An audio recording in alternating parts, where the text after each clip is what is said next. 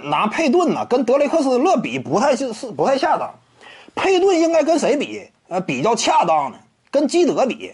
佩顿跟基德，你说他俩历史地位谁高啊？这个特别恰当，他俩挺对等的。你看杰森基德呢，整个职业生涯啊，以防守著称。当然，并不是说他进攻端不行，而是防守端这块呢，确实有能力，也经常入选最佳防守阵容嘛。联赛当中防守端小防大也是他的一个突出特长。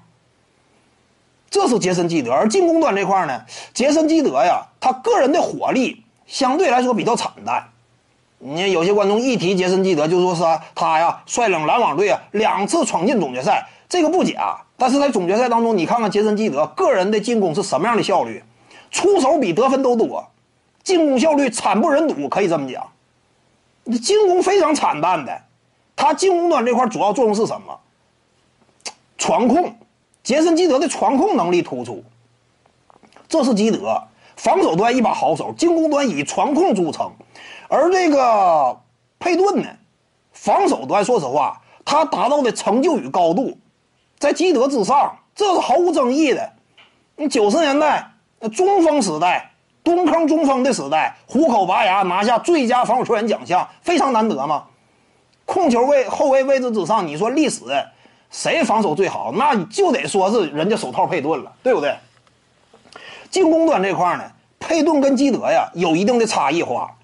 基德是擅长传控，佩顿呢不是说他传控不行，传控有两下的，但是达不到基德那种层次。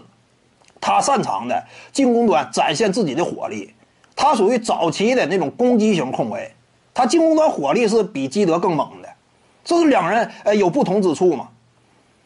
至于说整体的成就与高度呢，我感觉啊，我还是看好佩顿，他俩那个冠军都是龙套冠军嘛，都是角色球员冠军嘛。你谁也别说谁。至于说其他方面整体成就，基德的三双现在来看不值钱了，对不对？